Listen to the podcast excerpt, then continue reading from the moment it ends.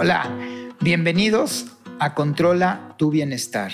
Hoy nos acompaña el doctor Sergio Dichter, donde nos revelará los secretos y beneficios del utilizar las hormonas bioidénticas para mejorar nuestra salud y erradicará todos los mitos que hay alrededor de ellas. Así que si tú estás sufriendo de menopausia, premenopausia y algunos síntomas que a lo mejor no relacionas, se te cae el pelo, sequedad vaginal, cambio esporádico de tu estado de ánimo, este capítulo será específico para ti. El doctor Sergio Dichter Cohen, especialista en ginecobstetricia, en tratamientos de infertilidad, medicina funcional, terapia de células madre, con más de 40 años de experiencia en la práctica privada perteneces al Colegio Americano de Medicina, al Colegio Mexicano de Ginecología y si sigo con todas sus calificaciones y diplomas, se nos acaba el tiempo. Así que muchas gracias por acompañarnos hoy, Sergio, y vamos a brincar de golpe allá lo que creo que es uno de los temas más calientes el día de hoy, que son las hormonas bioidénticas. ¿Qué son las hormonas bioidénticas? Gracias, Moshe. Un placer estar con ustedes.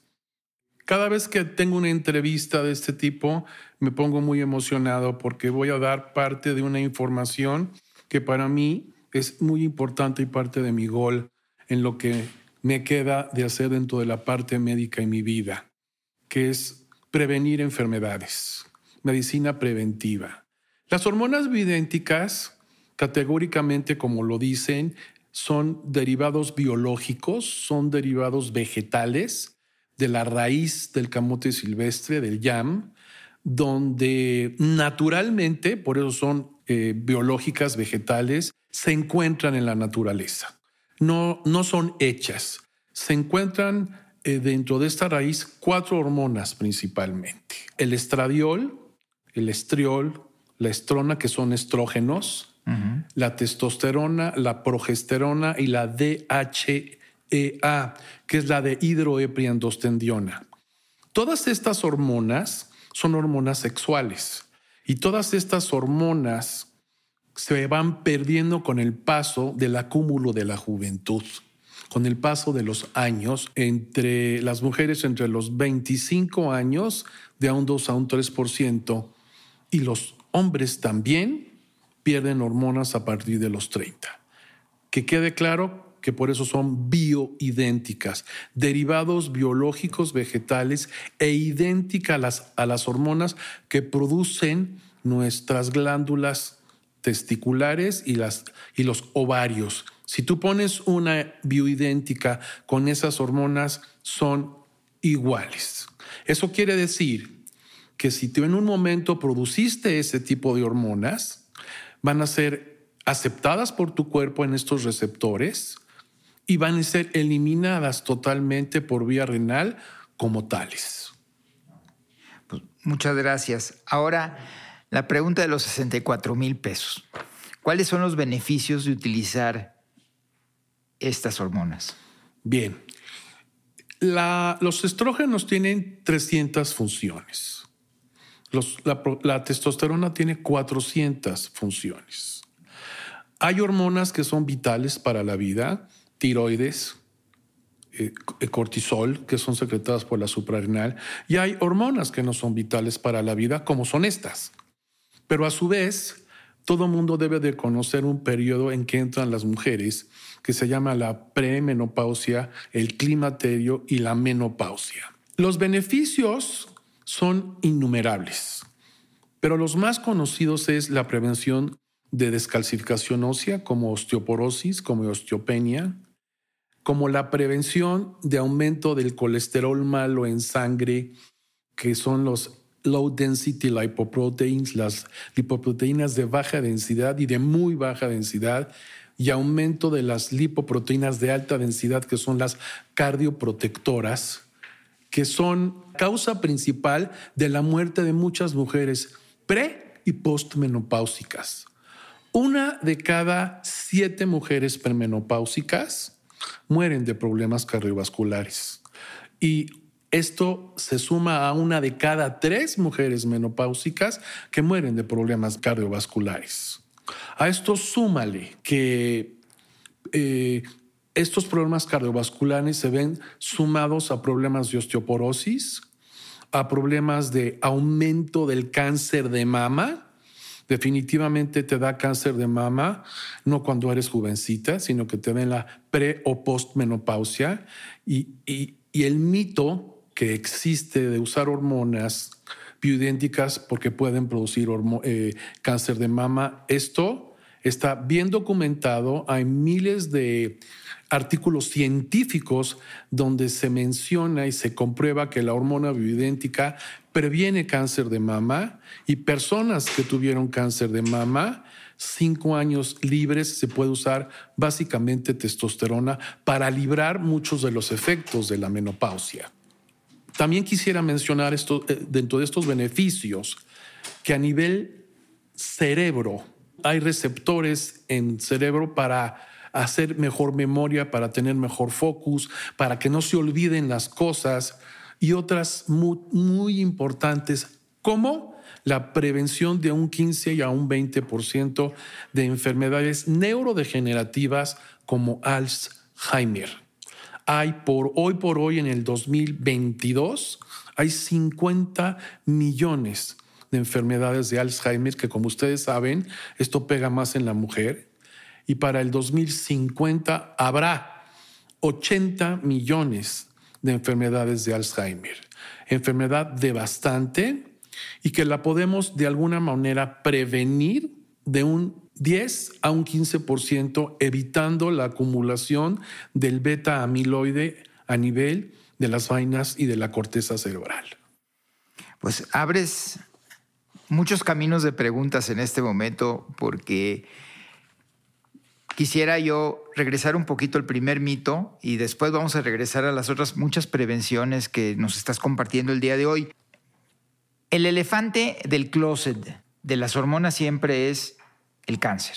¿Recuerdas el estudio de las 70 mil enfermeras, que fue el primero que puso en evidencia aquella combinación de pastillas orales de hormonas convencionales de estrógeno y progesterona, los cuales sí aumentaron significativamente en ese grupo de control el cáncer. Ahora, podemos, has mencionado miles, a mí sí me gustaría nomás ayudar un poquito al, auditorio, porque cada vez que decimos hay muchos, la gente quiere saber, y está el famoso estudio del Hermit del 2017 y el de Moguele del 2013, donde ya la hormona bioidéntica viene verdaderamente a ayudar y a romper estos mitos. ¿Qué le puedes decir a las personas que nos están escuchando que están sufriendo de todos estos malestares, como lo son la atrofia vaginal, como son los bochornos, las sudoraciones, todo lo que estoy seguro que nos vas a platicar más y que dice no, pero yo no tomo hormonas porque no quiero que me dé cáncer. El estudio que, que fue un pinpoint sobre el miedo al cáncer de mama fue realizado, como tú lo dices, en Estados Unidos, eh, que se, se llamó el WHI, el Women's Health Initiative. Este fue un estudio que tiene muchos contras, porque fueron mujeres escogidas de 60 años, fueron mujeres que tenían útero, es decir, y, mujeres que estaban histerectomizadas, y no fueron un grupo generalizado. Y de ahí nace el miedo a, usar hormonas y dejar de usar los tratamientos convencionales sintéticos para el tratamiento de la pre y de la menopausia.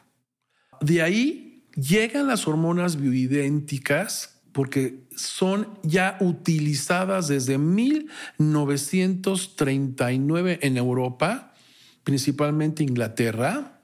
Estamos hablando de más de 50 años y cinco continentes, es decir, en todo el mundo, donde eh, un ginecólogo eh, empieza a usar este tipo de hormonas en mujeres que les había quitado la matriz histerectomizadas, teniendo los beneficios de mejor sueño, quitar su duración, atrofia vaginal, eh, repetición de infecciones de vías urinarias, eh, alteraciones en el carácter, temperamento. ¿Cuáles son las contraindicaciones para qué personas definitivamente no deben de intentar usar terapias de hormonas bioidénticas? Perfecto. Uno diría que habría muchas contraindicaciones. Y yo me he preguntado, y para poder contestar esto, yo les voy a preguntar, y lo van a saber. Nosotros somos hormonas, nacemos con hormonas. Si a ti te van a poner algo natural que tu cuerpo lo requiere para vivir, para su, para su vida diaria, ¿cuáles serían las contraindicaciones de poner algo natural? Hay contraindicaciones relativas y absolutas. Obviamente una persona que tenga un cáncer activo, cualquiera que sea, no se deben de poner hormonas.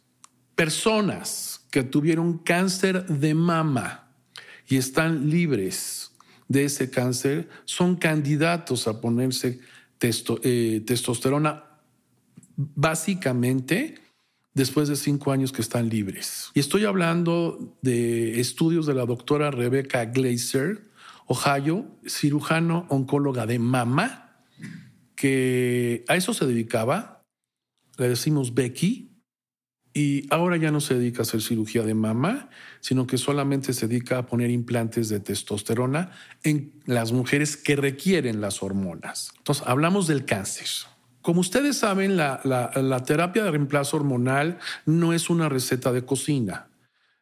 Es la hormona correcta, la dosis correcta, el sitio correcto y el médico correcto. ¿Sí? Entonces, cuando a mí me vienen a ver pacientes diciéndome lo que me están diciendo o conociendo lo que son las hormonas bioidénticas, yo requiero ante todo unos exámenes de laboratorio para saber qué hormona está deficiente y cuánto de esa hormona está deficiente para saber qué le voy a poner a esa paciente. Me estoy yendo un poquito hacia otro lado. Me preguntaste contraindicaciones. La gente que tiene asma, de alguna manera que no esté controlado, a veces el estrógeno puede retener un poquito más de líquido y pudiese empeorar las crisis asmáticas. No quiere decir que no se las puedas poner, pero lo tomas en cuenta. La gente que tiene epilepsia, por lo mismo, porque puede haber retención y puede eh, desencadenar un ictus de epilepsia. En mi haber y en mis 10 años y de mis maestros, no hemos tenido casos que se reproduzcan teniendo ese tipo de pacientes. Ejemplo, las hormonas sintéticas eh, tienen dos rayitas muy importantes abajo que pueden producir problemas con factores de coagulación, porque pueden producir trombosis, eventos, fenómenos tromboembólicos, principalmente de los miembros inferiores que pueden caminar hasta los pulmones y hacer una tromboembolia pulmonar, etcétera. Ah, efectivamente sí, las sintéticas producen aumento de factores de coagulación. Las hormonas bioidénticas no lo producen y se puede dar, obviamente, pacientes que tuvieron trombosis o, eventos tromboembólicos, hormonas bioidénticas. Entonces, como ven, no hay muchas contraindicaciones para decir tú no eres un candidato en mujeres. Ya que habías empezado el proceso de cómo inicias con un paciente, ¿por qué no nos compartes? Si va una paciente contigo y, muestra toda esta lista de malestares causados por la premenopausia o la menopausia, empezaste a decir cómo la atendías, ya, ¿por qué no nos pones la foto completa? Correcto. Para que vengan con su servidor, se les manda hacer una batería de exámenes completos, sobre todo al principio. Ya cuando checamos esos exámenes y vienen al consultorio, hacemos un cuestionario hormonal, pero un cuestionario bastante completo.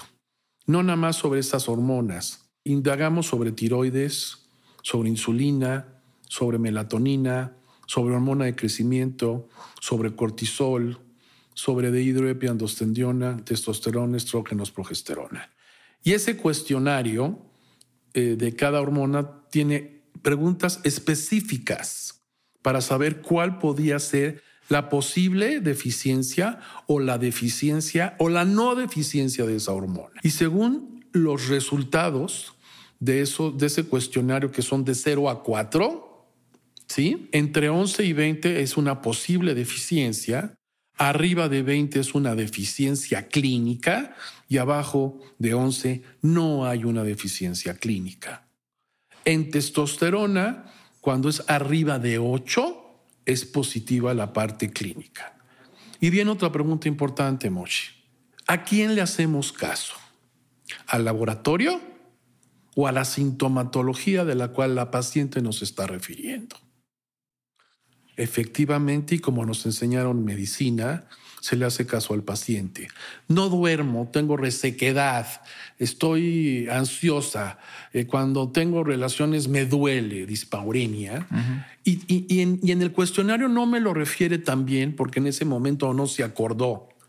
Este, le hacemos caso al paciente. Entonces, tenemos exámenes de laboratorio, cuestionario médico y luego, muy particularmente donde yo fui entrenado y certificado en Estados Unidos, porque ahí ya saben que son los genios de los genios para hacer este tipo de softwares, eh, tenemos lo que se llama un dosing page, una hoja de dosificación para cada uno de los pacientes, donde se les pregunta su peso, donde se les pregunta sus antecedentes personales, eh, patológicos, cáncer de mama, epilepsia, diabetes, hipertensión, asma, eh, ponemos los resultados de ese laboratorio previo a la posible implantación y le damos un enter. Y sale específicamente la dosificación para cada uno de nuestros pacientes. Claro, un Papa Nicolau, una mamografía previa para saber si podemos implantar es muy importante. Quiero hacer notar que yo como ginecólogo, lo que a mí me interesa es poder dar el beneficio a los pacientes de tener esa terapia y que no me meto en que si la paciente tiene su ginecólogo, pues con su ginecólogo siga yendo con su ginecólogo y si tiene alguna duda ese ginecólogo a la cual yo puedo ayudar a contestar con muchísimo gusto. No quiere decir que yo soy el único en esta tierra que voy a poder o sé implantar, va a ver y va a crecer. Estoy seguro que va a crecer los médicos que puedan estar certificados en poner hormonas, porque es muy importante. Y una pregunta desde el punto de vista de medicina funcional. ¿Todos los cuerpos absorben las hormonas con la misma proporción, la misma velocidad? No. Y yo les digo así, no todos los cuerpos son iguales, y menos en, tratándose de medicina. En matemáticas, 4 más 4 son 8. No hay, no hay vuelta. En medicina, 4 más 4 no son 8, porque precisamente como lo dices, hay factores donde cómo se va a absorber la hormona, ¿sí? si hay receptores para esa hormona, si está tomando algunos otros medicamentos que desafortunadamente se usan en, como si fueran pepitas, antidepresivos, somníferos, medicamentos para el colesterol, que ya el paciente puede estar dañado por la enfermedad, ¿sí? Entonces, ahí están las respuestas. No todos respondemos iguales. Uno es más gordito, otro es más flaquito, otro tiene hipotiroidismo, el otro tiene diabetes mellitus, el otro tiene hipertensión. Más, sin embargo, eh, todos ellos son candidatos. Ahora, otra pregunta que se nos viene a la mente, ¿son para siempre las hormonas? ¿Son para periodos prolongados, periodos cortos? ¿Cuál es la, diferencia en los diferentes tratamientos para el uso de las hormonas bioidénticas? Moishe, las mujeres empiezan a perder hormonas a partir de los 25 años paulatinamente de un 2 a un 3% anual. ¿Ok? Ah, unas son más sintomáticas, otras son menos sintomáticas. Es decir, unas no me dieron bochornos, otras duermo de maravilla. Eh, no son sintomáticas, pero tú lo tomas en sangre y se va a ver en sangre que hay una falta de esas hormonas. Cuando ya empiezan el tratamiento, me dicen, yo les digo, tú veniste porque no dormías bien, porque tenías molestias al tener relaciones, porque te daban infecciones de vías urinarias, esa es una buena razón por venir, porque estaba sintomática. Pero la más importante, por la cual, y es up to you, de seguir o no seguir con las hormonas, son cuatro factores. Y la vamos a subdividir en cuatro Bs y una H. Bone, que es hueso para la prevención de osteopenia y osteoporosis.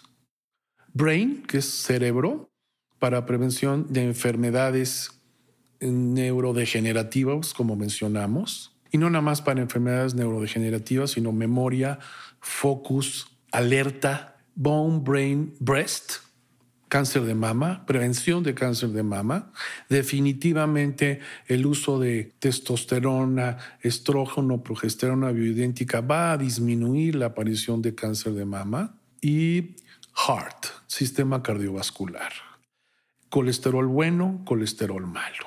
Entonces, quiero, quiero redondear en esto. ¿Por qué seguir? Por eso. ¿Por qué no seguir? Ustedes deciden. ¿De qué edad puedes empezar? Pues tan joven, cuando ya puedes tú detectar algo o te puede decir el paciente, me está pasando esto. Les voy a, les voy a poner un ejemplo muy, muy común. Las mujeres siempre se quieren verse bellas y se les cae el pelo, por ejemplo. La causa principal de la caída de pelo en las mujeres es hipotiroidismo, es falta de tiroides. Y la otra causa es falta de estrógenos. Entonces, es que se me está cayendo el pelo, doctor. Y la otra muy frecuente en personas jóvenes, mujeres jóvenes, 40, 45, no tengo líbido, no tengo ganas de hacer el amor eso es testosterona. Y este, o lloro por cualquier cosa. Pasa la mosca y lloro y me siento mal.